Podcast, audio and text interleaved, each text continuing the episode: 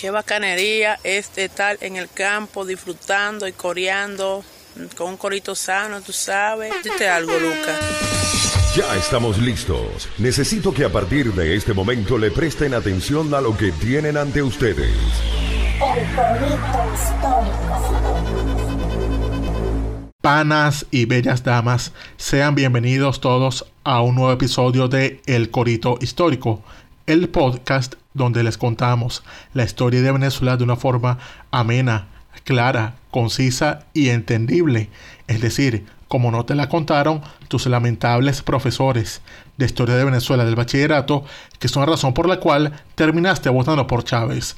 Aquí les habla el profesor Javier Lara. Dite algo, Dorian Márquez. Claro que sí, complacido de presentarles una nueva edición del podcast de la historia de Venezuela. El podcast en donde te estamos contando todos esos eventos, batallas, personajes, todo lo que hay ahí detrás de la historia de Venezuela, pero en el idioma callejero, el corito sano, como que estás de ahí ahí con tus panas y tus próceres, porque algo que es verdadita es que estos tipos, mano, mira, eran como tú y como yo. Háblales ahí, hermanazo, Así es, así es, así es. Recuerden además que el correcto histórico es el podcast que te enseña y si te descuidas también te preña, bella dama, pero solamente si tú quieres, mi amor. Solo si hay consentimiento. Con consentimiento y planificación. Mira que hoy traemos un episodio súper interesante, un, un personaje que vale la pena conocer, pero antes de comenzar con esto, primero quiero comentarles que Chayanne vuelve, Chayanne ha vuelto, Chayanne se llama Elmer, y entonces, bueno, para nosotros continuar allí con la dinámica de, de, responder las preguntas y las dudas que ustedes nos traen, recuerden que en la descripción del video y también en las plataformas digitales, porque estamos en todas, y además en la descripción en el canal de YouTube de Daniel Lara Farías, vas a encontrar el link para nuestro sistema nominal de discusiones de Chayanne se llama Elmer. Entonces tú entras ahí, simplemente te logueas con tu cuenta de Google o de Twitter y bueno, ahí va a quedar tu pregunta con tu nombre y apellido y nosotros te la vamos a responder en un próximo episodio. Háblales ahí. Además, estamos en todas las plataformas digitales. Estamos en Spotify, Apple Podcast, Google Podcast, Evox.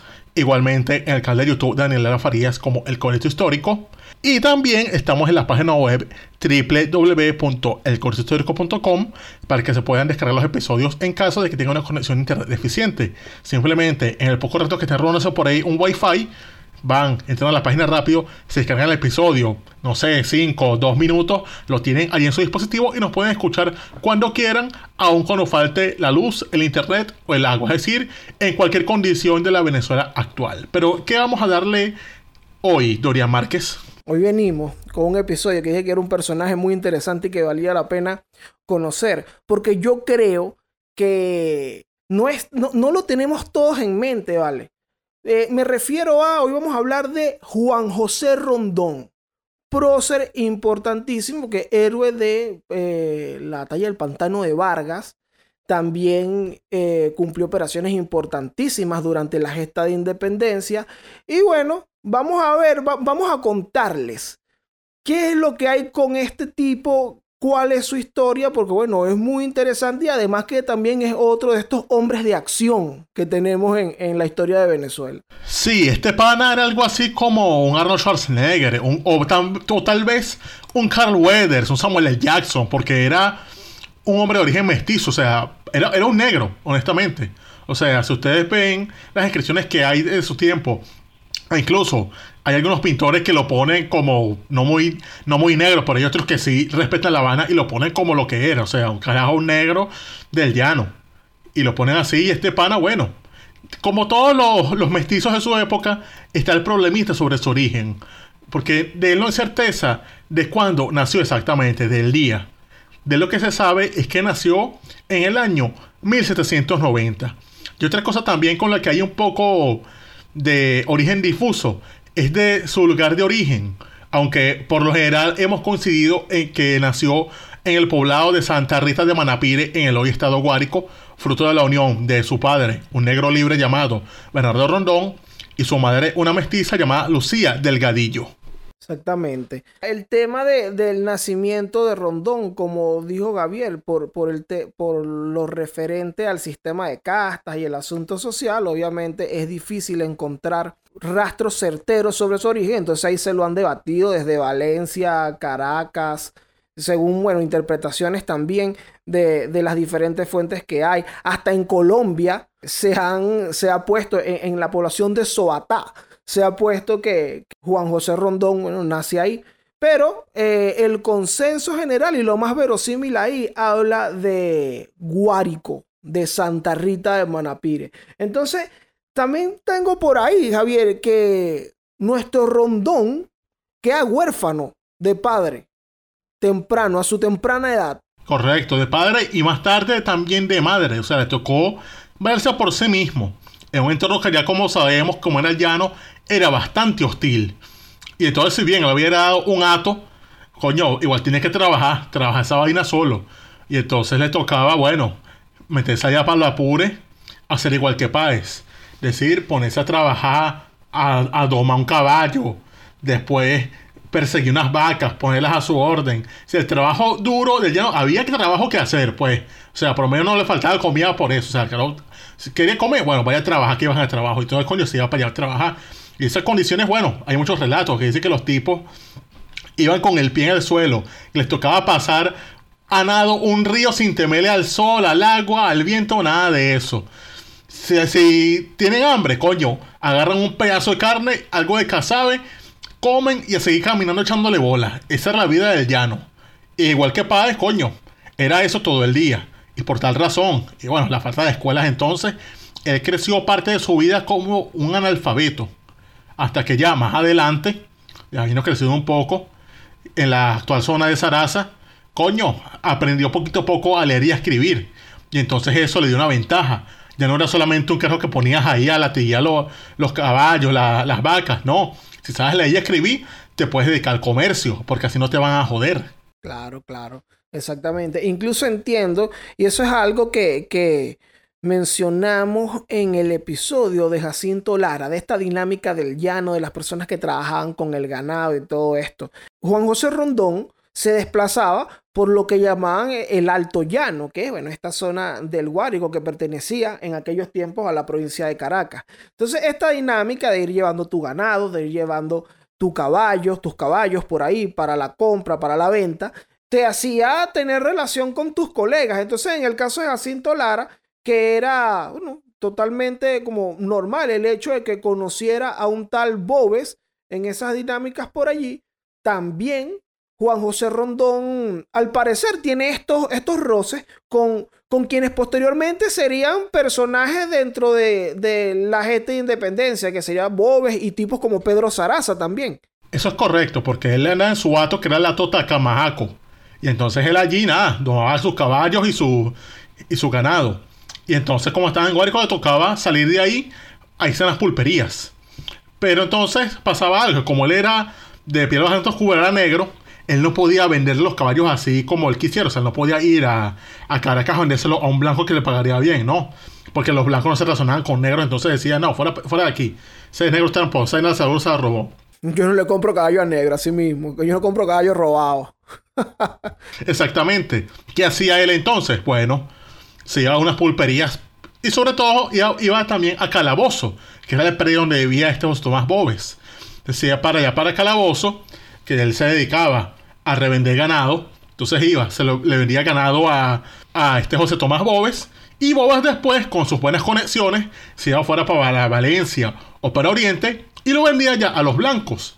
Y obviamente, coño, había una buena relación, porque entonces él recibía ahí todo ese, todo ese ganado que le capturaba Juan José Rondón entonces estaba esa relación comercial allí que probablemente después pasó a ser una relación de, bebidas, porque sabemos cómo es el llano, esa gente confraternizaba mucho, la estancia de las entonces coño, se, se habrían hecho panas en algún momento allí. Y coño, la relación comercial ayudó muchísimo más a eso. Por eso es que es interesante el hecho de que después cuando a los habitantes de este territorio les toca tomar un bando, encontramos a Juan José Rondón formando parte de la tropa realista.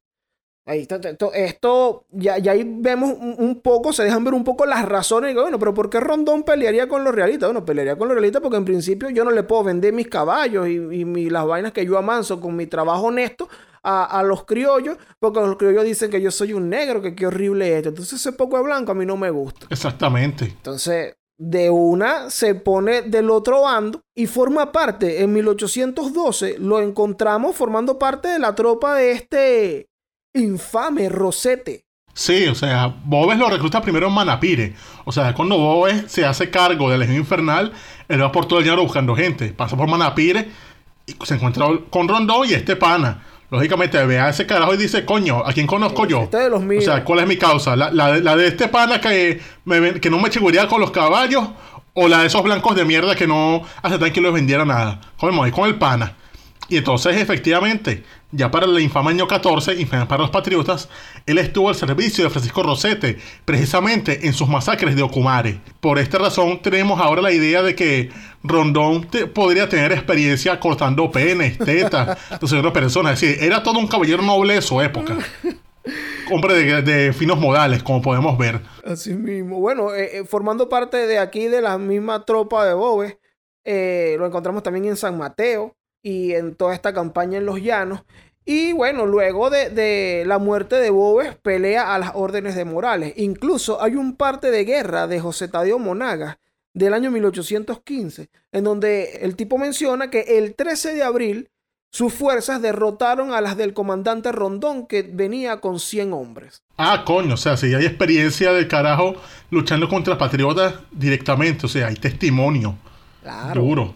Claro, claro. Y además eh, ya es una persona que tiene un rango porque va al cargo, como dice Monagas acá, de 100 hombres. Y bueno, ahí ve- vemos también que Juan José Rondón alcanza el rango de capitán. Imagínate, o sea, era un comandante de buen rango. Claro, claro, el tipo, bueno, y él, te- él- y él tenía su... Estaba encaminado ahí en, en, en el ejército realista. Pero ocurre algo, hay algo que lo hace cambiar de opinión, no vamos a decir de pronto, porque aquí, bueno, estamos en el año 1815, pero en el año 1817, él se cambia de bando. Sí, porque recordemos que ya para el año 15 llegan las nuevas tropas de Morillo, el montón de peninsulares que mandaron a Venezuela para pacificar Venezuela y Colombia.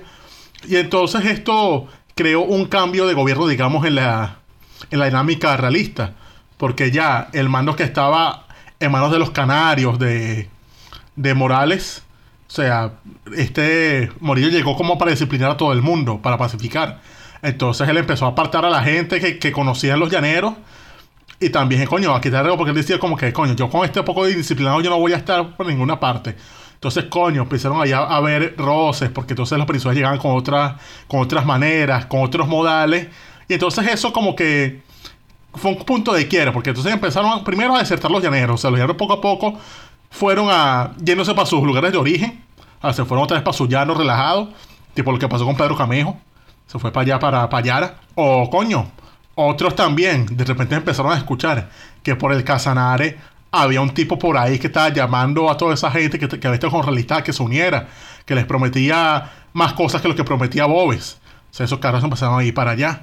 Y coño, también pasaba que había por allí, por los lados de la mesa de Guanipa, esa zona geográfica del estado Anzoátegui actual, un caudillo patriota llanero al que llamaban el Taita Cordillera, llamado Pedro Saraza, que estaba luchando ahí desde el año 12, precisamente con los patriotas, y el carajo no había parado, o sea, aunque había quedado la República, carajo seguía echándole bola de vez en cuando, como que tiene como su guerrillita armada contra los realistas. Y entonces, también pasaba que este Rondón lo conocía por esos tratos comerciales que habían. Porque le decían al tipo de esta cordillera no solamente porque era de por ahí de la cordillera, de cuando el llano se empieza a hacer un- una montaña. Le decían de esta cordillera porque también el tipo tenía unos mechones blancos en su cabeza que asemejaban como si fuera un pico. Pero también le decían taita por ese título, digamos, de nobleza, de realismo, de decir, no, no, ese es el taita mío, o sea, ese es el, ese es mi jefe, vale, o sea, Ese es su mi patrón. patrón, mi papá. Exactamente, entonces ellos se conocían y poco a poco él empieza a ver como que ya va, aquí no me quedan panas en este bando realistas. ¿Dónde tengo amigos yo? Y entonces, bueno, se puso en contacto con Sarasa y se reencontró con él en Valle de la Pascua en el año 1817. Y desde ahí no se separaron sino hasta largo tiempo después. Y tú sabes que hay un, una carta de Bolívar que él le envía, si mal no recuerdo, al mismo Sarasa. Es de octubre del año 17, en donde habla de que los indultos, menciona Bolívar, los indultos dados por Morillo a Rondón y menciona a, otro oficial ahí, solo demuestran la debilidad que está teniendo aquel bando. Entonces podemos intuir ahí que, bueno, Rondón había intentado desertar de alguna manera y, bueno, por estas labores quizás de, no sé, de pacificación o lo que sé que venía haciendo Morillo, quizás eh, alguna mano blanda en algún momento y bueno, sí, vamos a indultar a esta gente porque los necesitamos aquí de alguna manera. Quizás era un tipo también con, con un rango y con comando de tropa. Pero bueno, luego lo encontramos en diciembre, par de meses después, uniéndose a Pedro Saraza y teniendo su bautizo de fuego en el sitio del Ato La Hogaza. Correcto, 2 de diciembre del año 1817. Y aquí, si bien, o sea, fue su debut, los tipos recibieron coñazo porque los derrotó Miguel de la Torre, general peninsular realista de los que trajo Morillo. Sufrieron una derrota aplastante, mano. Una derrota aplastante. Pedro Saraza está con, o, o marchaba con su gente hacia el Ato La Hogaza. Y bueno, se entera que viene la torre con los suyos. Ahí está Juan José Rondón. Le reconocen su rango de capitán al cambiarse de bando. Entonces Saraza como que también dice, no, vale, yo conozco a este tipo. Este, este, este es, un buen, este es un buen tipo. Lo agarra, eh, arma su, su cuestión para la, para la guerra, pues para enfrentar a la torre y la torre lo aplasta, lo aplasta a nivel que mata toda la infantería. Coño. Entonces, Rondón, que está bueno, ahí al cargo también de, de, un, de un, contingente, dice, hay un, el relato de, de quien fuera su ayudante, Antonio Martínez, que Rondón salvó al batallón de reserva. Recordemos que los batallones de reserva son estos carajos que no tienen experiencia en la guerra. Y que por lo general son bancas. Generalmente, Sí, que son como la banca de la, del ejército. Entonces hay tantos esos tipos, está el, el, el, ejército realista aplastando a la tropa de Pedro Saraza y Rondón corre y le dice a los hombres del, los 200 hombres del batallón de reserva que huyan de forma ordenada por el monte de una quebrada que había cerca, que él le iba a hacer frente a la torre en la sabana para contenerlo mientras ellos huían. Entonces va, logra contener a la torre, hieren a la torre además. Ah, coño, pero tampoco se no están jodidos, entonces se dio la torre. Bueno, sabemos yo porque mataron a toda la infantería y incluso perdieron, ahí perdieron, ahí perdieron hasta los muebles. De este enfrentamiento ellos terminan eh, perdiendo hasta una imprenta de guerra, un montón de recursos. Rondón salva a este batallón de reserva y a lo que llaman la madrina de caballos, que es una yegua que está como entrenado, es la yegua que, que lidera al caballar que traen allí. Entonces lograron salvar un montón de caballos o varios caballos y también este batallón de reserva. Entonces, coño, sufren esta derrota aplastante que es responsabilidad de Sarasa. Rondón logra avanzar hacia el Ato el Macho y allí en ese Ato también en el camino logra recoger a un montón de gente de la tropa de Sarasa. Pero esto que él está haciendo llega a los oídos de Bolívar. Bolívar está en ese momento en San Diego de Cabrutica y se le encuentra y que, mira, mi general, a Sarasa, mira, pero, mira, lo, lo, patearon, le patearon ese culo aquí allá en, en Logaza. Pero hay un tipo, un tal Rondón, que salvó el batallón de reserva, 200 hombres, salvó un montón de caballos. ¿Cómo va a ser? Y Bolívar, sin conocerlo, va y le escribe. A él directamente. A él directamente. Comandante Juan José Rondón lo llama.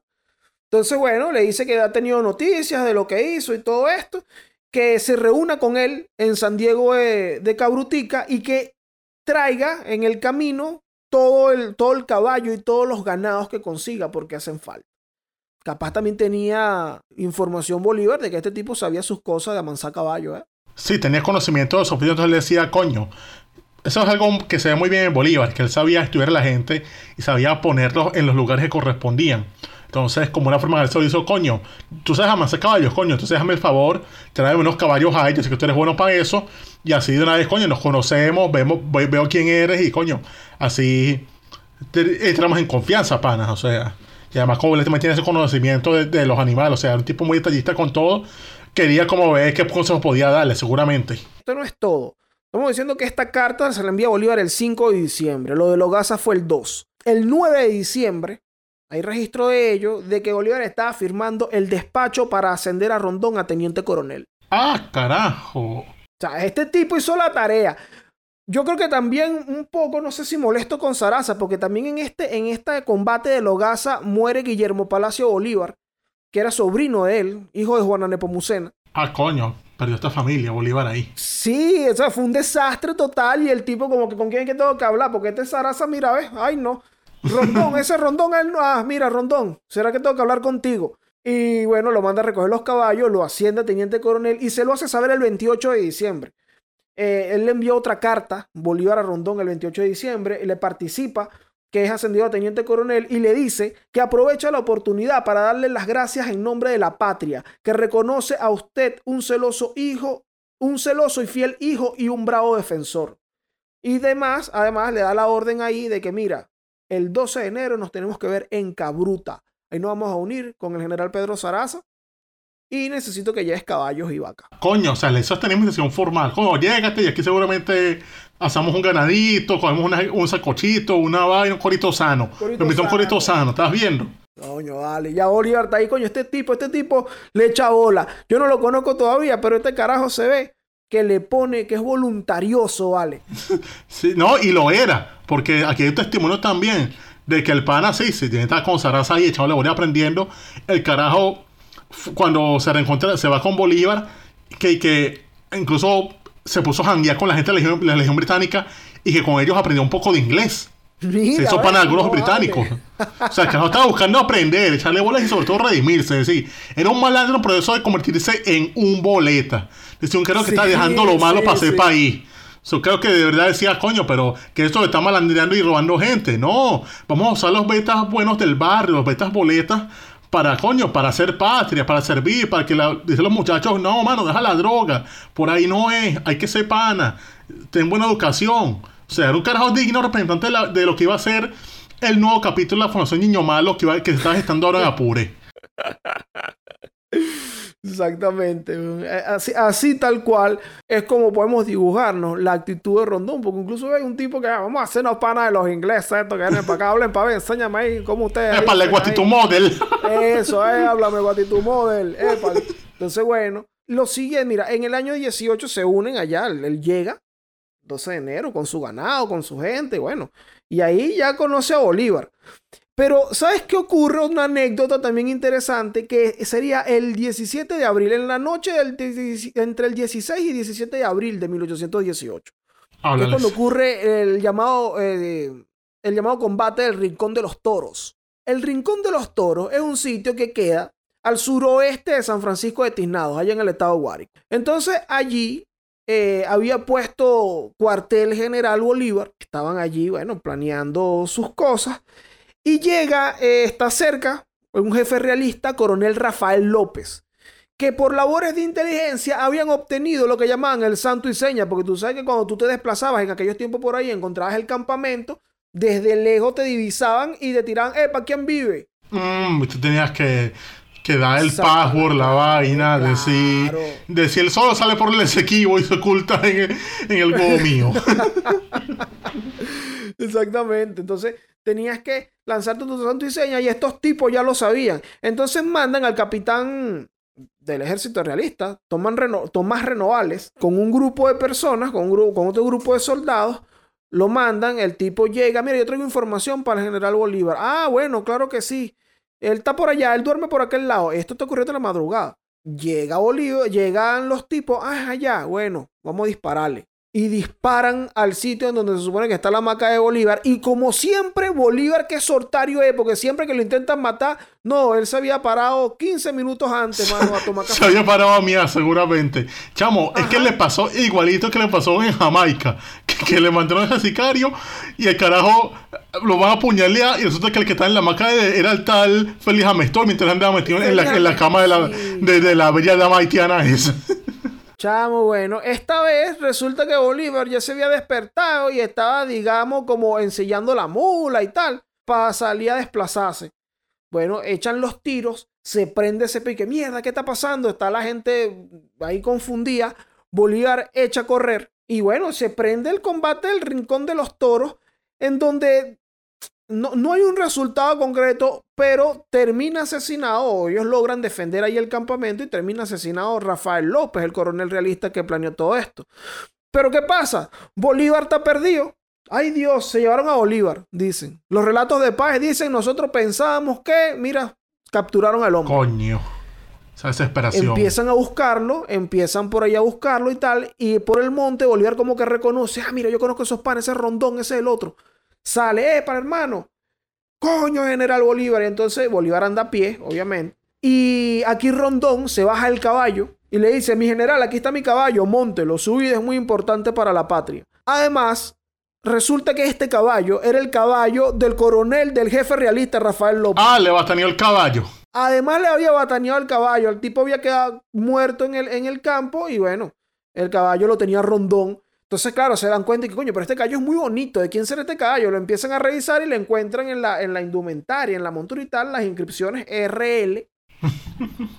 que era Rafael. Ah, mira, pero este es el coronel que está muerto ahí. Jaja. bueno, quédate bataneado, cachorro, ya. Y entonces Rondón, ¿ves? Le cede el caballo aquí a Bolívar. Hombre, aquí ganándose la voluntad, el jefe, coño, mi jefe, mi patrón, mi papá, recate caballo, mi patrón, no ande a pie. Coño, yo lo cuido, hermanazo. O sea, aquí sigue Rondón, mano poniendo su nombre, ¿vale? Por ahí, ganándose la voluntad, siendo buena vaina, siendo eh, un buen tipo. Ahí lo encontramos luego el año que siguiente. 1819. En, 1819 lo encontramos en esta acción memorable de las queseras del medio. Ah, correcto. Cuando estos carajos, Páez, con menos de 200 hombres a caballo, algo así como 150, puso a correr del puro terror a la caballería de Morillo en esa famosa acción del Vuelvan Caras. Y Rondón fue protagonista de, este asunto. Y que esto me trae, me se me acaba de ocurrir aquí, mira, para que le lance eh, eh, esto a tu, a tu bella dama, a tu bella ladrona. Le diga, amor, quisiera ser el Juan José Rondón de tus queseras del medio. protagonista de tus queseras del medio.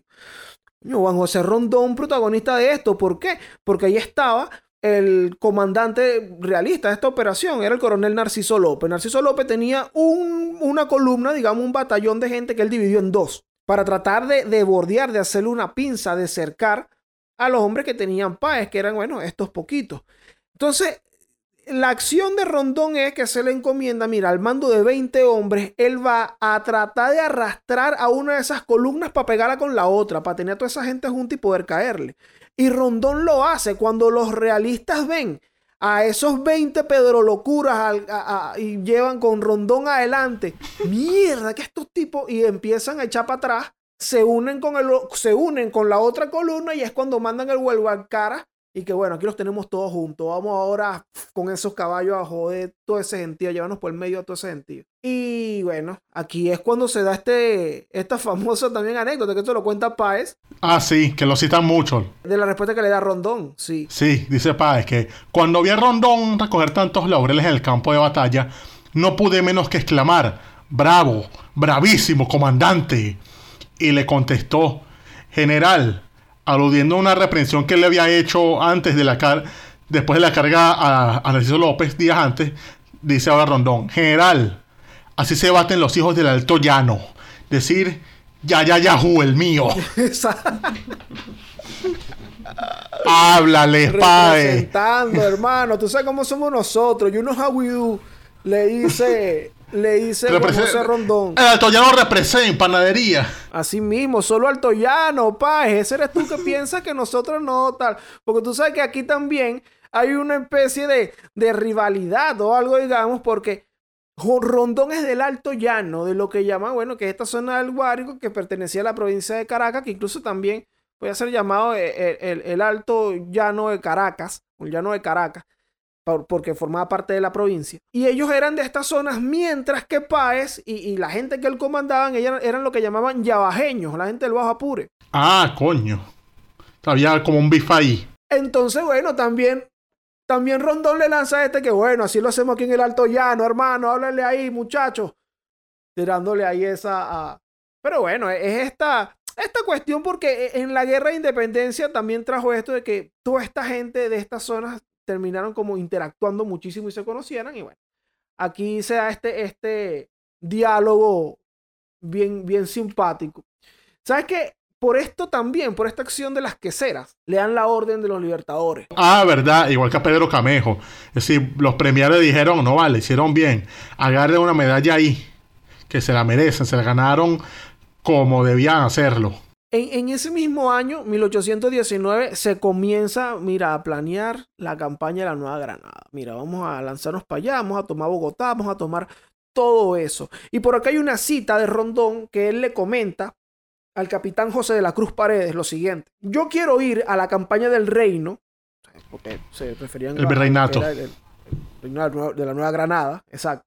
Yo quiero ir a la campaña del reino con mi lanza para tener la gloria de pagar con usura a la patria lo que le debo por mi ignorancia, y para probarle al viejo, que así llaman a Bolívar, que yo soy suyo hasta la muerte. Mira, yo quiero demostrar que yo soy real hasta la muerte. Coño, vale, como Anuel. Y no, y estás viendo lo que decía hace rato. O sea, un caro que estaba pendiente de redimirse. O sea, él dijo, sí, yo he hecho lo malo. Pero, pana, de verdad, el AMPA puede cambiar. Ay, coño la madre. Bueno, ahí estaba Rondón y Rondón logra formar parte o forma parte de la campaña de la Nueva Granada. Sí, se lanza de voluntario porque si bien Páez se quería quedar en el llano, en el apure, o sea, Rondón dijo, no, le estoy hambriento de gloria. Coño, está bien Páez, sí, todo ese tipo de pingas, pero, marico, hay que echarle bola. Y él se fue voluntario, se dio un poco de hombres de Páez, pero le dijo, no, está bien, quédense ahí, pero nosotros igual vamos.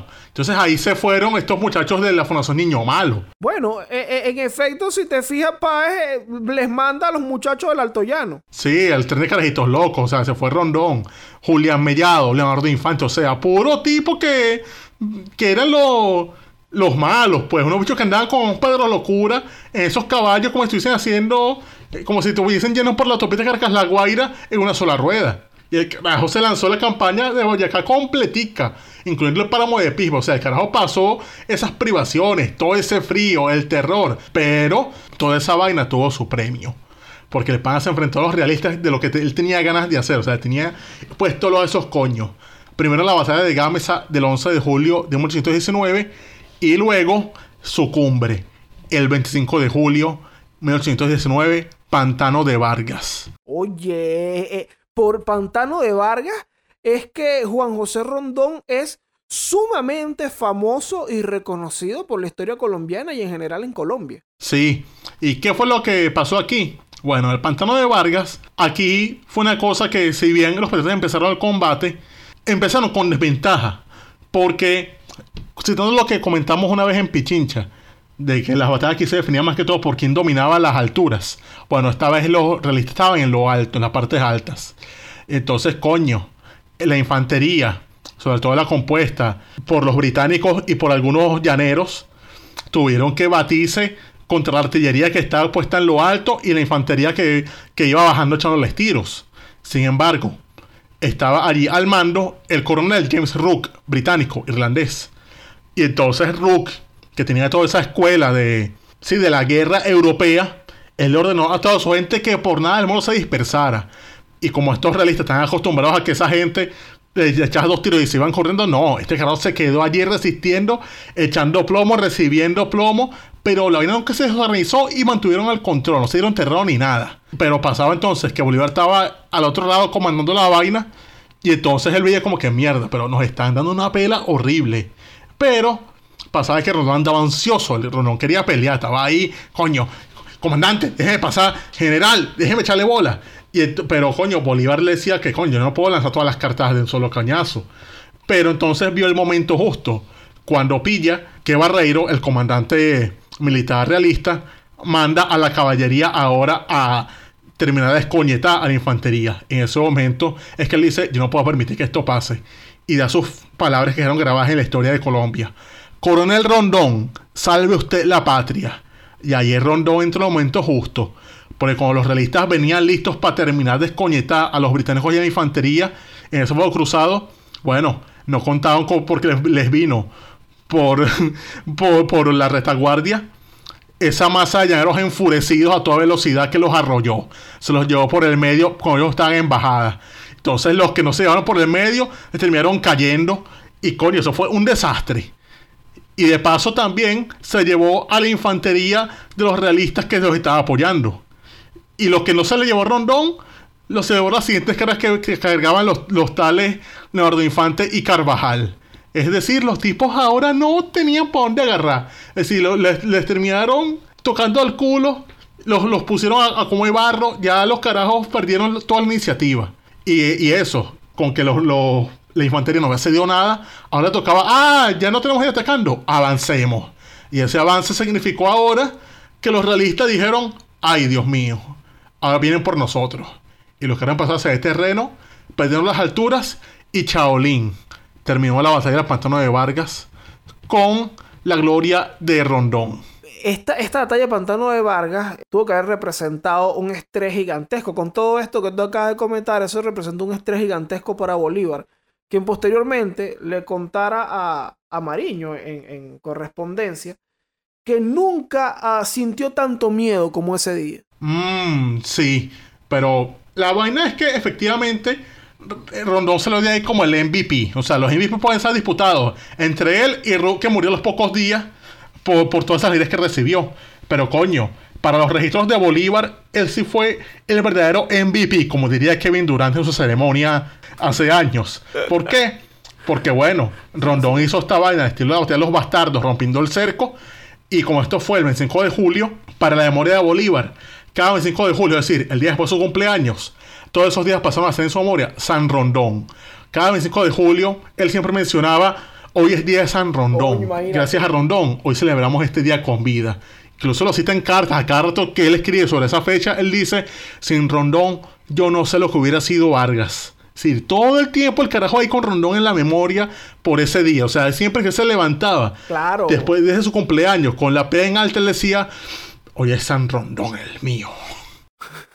Sí, bueno, y todo tiene sentido porque si él nunca había sentido tanto miedo como ese día y es Rondón quien, mira, no vale, yo voy a resolver esto, hermano, tranquilo.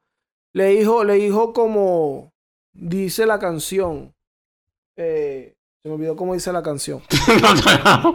eh, sí, bueno, el punto es que Rondón se encarga de Pantano de Vargas, eh, ayuda así a, Bolívar, que es que, miren, en el momento de más susto, él es quien sale a resolver. Incluso la, eh, una cita completa de Bolívar sobre esto de que sin Rondón no sé qué hubiese sido, es lo que le dice Santander, que es, no hemos necesitado de, de Nonato ni de Piar, pero sin Rondón que vale más que aquellos, yo no sé lo que hubiese sido en Vargas. Yo no sé lo que hubiera sido en Vargas. tú lo comparas con Piar. Lo tenía en una altísima estima. O sea, Bolívar le, le hacía un quesillo, una torta y se lo picaba. Y ojo, merecidamente, sin jalabolismo ni nada.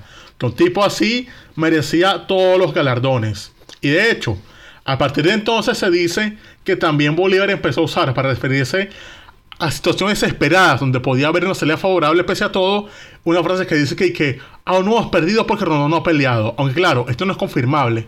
Porque esta frase también que se le atribuye al mismo Rondón, que el que la dijo en el momento en el cual Bolívar lo manda a pelear. El caso es que esa frase está allí y se usa mucho cuando se juega dominó, truco, o sea, que eh, eh, ya va, ya va. Esto no se acaba aún porque Rondón no ha peleado. Ahora tú con el truco, Dorian Márquez. Claro, cuando cuando tu contrincante te sale ahí con la espadilla o con la perica y tú tienes el perico y entonces ya ellos están alebrestados y tú le dices, epa, mano, Rondón no ha peleado. y le sueltas ahí el perico de una. Claro. ¿Sabes qué? Después de, de, Pantano de Vargas, él está en Boyacá. Claro, él, él siguió echándole bola porque él dijo, no, esto fue solamente un abreboca, ahora es que viene lo bueno.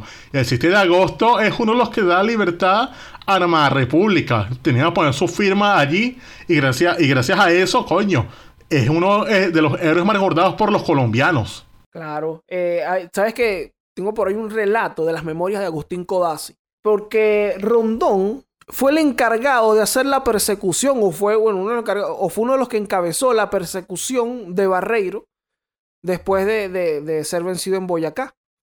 Pero ¿qué pasa? Que Rondón va con un poquito de gente. Con un poquitico de gente. Entonces, la intención era cercar a Barreiro. Detrás iba Rondón persiguiéndolo, pero iba a bordear el terreno Bolívar con el resto del ejército para aplicarle un cerco de aquel lado. Un pisicorre le querían montar ahí. Ah, ya. Entonces, ¿qué pasa? Va Rondón detrás del hombre. Va con muy poca gente. Barreiro sigue huyendo, pero se encuentra a Bolívar a la vista. Miren que mira, no, ya estoy por aquí rodeado. Rondón había decidido acampar, teniendo también a la vista a Barreiro. Ajá, yo sé que cogió para allá, de ahí no tiene para dónde coger para los lados y se va a encontrar a Bolívar. Pero ¿qué hace? Como él va con poca gente, él acampa, supongamos que va con unas 50 personas, él prende unas 150 fogatas y hace como que el campamento, él lleva, como que él lleva el grueso del ejército en el campamento. Entonces dice Codazzi que cuando Barreiro se encuentra que está Bolívar al frente y también nota que en la parte de atrás lo que ve es un montón de fuego, o sea que si me voy hacia atrás, me vas a capturar Rondón con ese poco gente que lleva ahí. Es cuando decide pedir la capitulación, hacer la capitulación. Entonces, como que, hermano, Codazzi dice que, bueno, si Barrero hubiese sabido que Rondón lo que hizo fue tirarle una finta ahí, que comió finta, probablemente intentaba escaparse o se, o se escapaba. Pero bueno, Rondón le jugó pelota caribe, le lanzó ahí un, un, fiado que llaman en el truco, le tiró un fiado. y bueno, se lo comió Barreiro y también aquí protagonista Juan José Rondón. Esto es en agosto de 1819. Para febrero lo encontramos ya con el cargo de coronel efectivo del regimiento de la Guardia del Presidente. Coño, sea, Guardia de Honor, Casa Militar, e, era él, en alta. claro, vale, bien montado, eh, un tipo al que tienen en, en estima por, bueno, por sus buenos servicios, porque fue determinante en, en todos esos momentos. Incluso también luego, en 1821, estaría peleando también en la batalla de Carabobo. Así es, en Carabobo con Páez, o sea, otra vez con su viejo amigo, y esta vez se echándole bola contra los realistas hasta el fin. Y también con Páez se lanzó al asedio Puerto Cabello. O sea, le, tocó hacer esa vaina, pero lamentablemente en Puerto Cabello le toca su fin, porque en uno de estos combates le dan un tiro en el talón derecho. Exactamente. Por eso lo como, como Aquiles, ¿no? Sí, a él lo llamaron después de eso el Aquiles del Llano, por aquel héroe de la guerra de Troya que precisamente falleció cuando París de Troya le, lanza una flecha en el talón que lo escoñeta. Pero la muerte de él fue algo que, bueno, en esos tiempos era cosa mortal, pero hoy día hay estas vacunas para eso. El tiempo no murió por el tiro, murió de tétanos. Se le infectó esa vaina. Porque él empezó... le dan el tiro en el medio de la acción de la batalla. Sí, él empezó a combatir y vaina, le dan el tiro y el tipo siguió echando tiro y coñazo por como seis horas más. Y entonces entre eso, el no atenderse a tiempo, las condiciones de, seguridad entonces, esa vaina se le infectó y cuando se atendió ya, coño, la vaina era más grave de lo normal. Y entonces la vaina se le fue complicando feamente hasta que, bueno, cogió tétanos y 10 días después, el 22 de agosto de 1822, falleció este a los 32 años en Valencia. Tú sabes que él estaba, eh, bueno, eh, eh, se estaba dando el asedio a Puerto Cabello. Y él estaba en, una zona llamada Aguascalientes. Él no estaba en la sabana de la Guardia, que es donde se da el combate, sino que no se esperaban que Morales saliera a combatir. Pero de pronto Morales sale ataca a Páez, que está ahí en la sabana de la guardia, y Páez de inmediato le avisa a Rondón, Rondón, llégate para acá que necesito apoyo. Y Rondón le responde, porque quien lo había destacado ahí donde él estaba era Bolívar. Rondón le responde, epa, mira, mano, sabes que yo estoy aquí porque el jefe de Bolívar me dijo que estuviese aquí, pero si tú lo que necesitas es muy urgente, ya yo me voy a llegar para allá. Y en simultáneo mandó la carta y se fue. Pero bueno, llegó a la sana de la guardia y ahí es donde se da el, combate, en donde le dan el, disparo y, termina muerto luego. ¿Sabes qué? De, de este mismo día, del mismo día de su muerte, hay una comunicación de Páez para Sublet que le dice, Rondón ya ha empezado a mostrar los síntomas del tétano, porque desde anoche tiene convulsiones espasmódicas de extremidad a extremidad. Y es cosa, ya que no dudo, salvo milagro, hoy ha sido sacramentado y no se, y no se ahorra diligencia ni cuidado si la cosa no tiene remedio. La culpa no es del arte ni de los médicos. Claro, lo que dice, pues era un caso grave en ese momento, pues ya la infección que había agarrado. Ya lo, lo había desahuciado, pues. O sea, dijeron, no, ya esto no tiene arreglo. Pero entonces él fallece y resulta que fue enterrado con honores militares y decretó de duelo de 11 días. O sea, 11 días se lloró a Rondón con sus honores. E incluso, más adelante, se llevaron sus restos al Panteón Nacional y tuvo el honor de ser el primer guarinqueño en entrar en el Panteón Nacional. Ah, ¿qué tal? Siendo dato, el Chayán se llama Elmer. ¡Eso! El primer guariqueño en el panteón. ¿Sabes que también? Por ahí está su testamento. El testamento de, de, de, Rondón. En donde, bueno, ahí dice básicamente los reales que él tiene o, o las propiedades que él tiene. También las personas a las que él le debe y a quién él le debe. Y también a quién deja como sus albaceas, que son, bueno, estas personas como que él deja encargada de hacer las diligencias, de pagarle los reales a quien deba y todo eso. Y tú sabes que dentro de esas personas menciona tres. Mira, voy a mencionar a este primero, que es mi albacea, si le pasa algo a eso, si ese no puede, este otro. El tercero es José Antonio Páez. Ah, coño, imagínate. Dejó al, dejó al mayordomo como su, Claro, como su, como su albacea. También ahí en su testamento, él deja claro que él tiene una, una, una finquita, él tiene una finca por allá en, en, los lados de, por Valencia, que esa finca se la dio Bolívar. Él dice, mira, yo tengo esto, esto fue unas tierras que me dio a mí el general Bolívar por mis oficios a la patria. Y bueno, eso él se lo dejaba a sus hijos porque él tenía una esposa y tenía dos hijos. ¿Qué más hay interesante en el testamento de Rondón? Bueno, eso, tapaje ahí y tal. Y dice, ah, además él dice que el Estado le debe un dinero por su, por su servicio, pues por su trabajo. Y ajá, ¿y qué, qué con esos reales?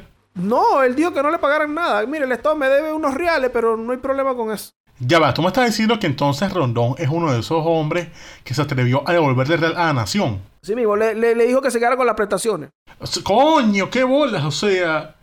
Aquí hemos reseñado unos hombres que han hecho eso, pero son tan pocos. O sea, dicen que no, no, no, esos reales, no, no, no me los den. O sea, tipo Sucre, que dijo que, lo mandara a comprar armas, sobró real y devolvió lo que faltaba. O sea, no se lanzó sobreprecio, un Derwick, nada de eso. Y este pan entonces, ah, lo ordené también. O sea, y este pan entonces, yo sé que me deben plata, pero ya yo me voy a morir. Esa vaina déjenla ahí para que para que se la paguen a, otros soldados que necesitan más que yo. O sea, ve el nivel de magnanimidad que tenía este hombre.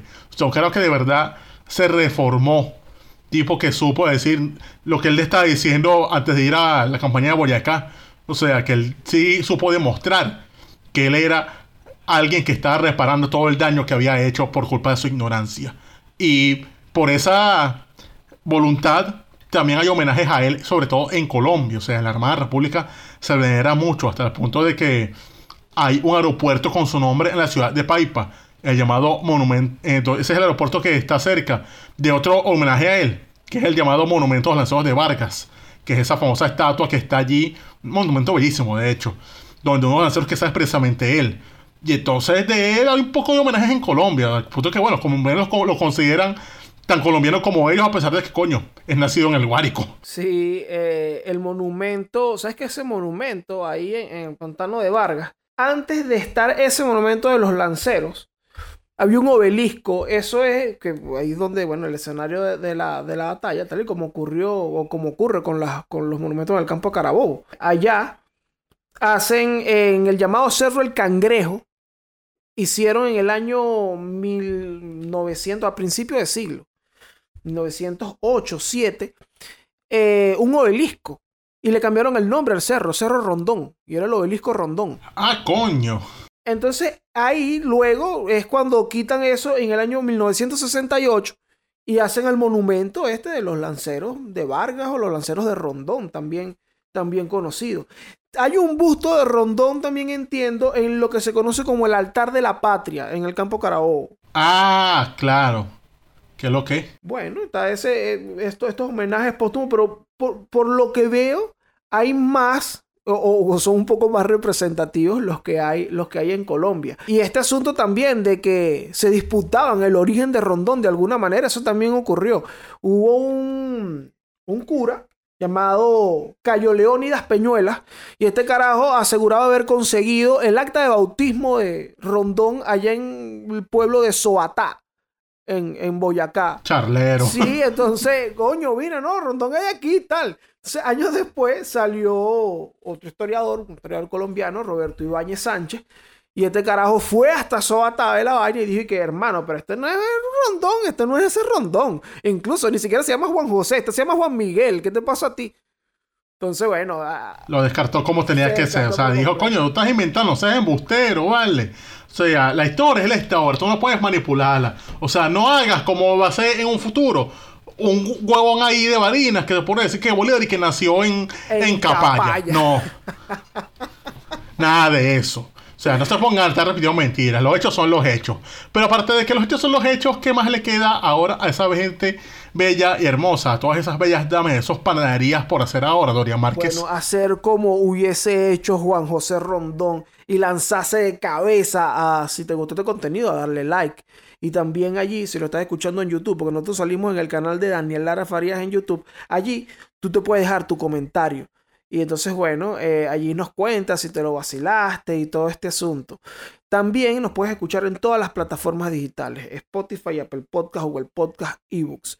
Y también quiero hacer mucho énfasis, eh, si llegaste hasta aquí, en que en la descripción, tanto del video en YouTube como en las plataformas digitales, está el link para que ustedes nos dejen las preguntitas para Chayanne se llama Elmer. Se loguean allí con su cuenta, rapidito con su cuenta de Google. Eso es, mira, como 30 segundos. Y después me deja tu pregunta y ahí nosotros la vamos a leer y a sacar un episodio respondiéndola. Háblales ahí, mi tío sobrino. Así es, así es, así es. Pero bueno, panas, este fue el corito histórico sobre Juan José Rondón.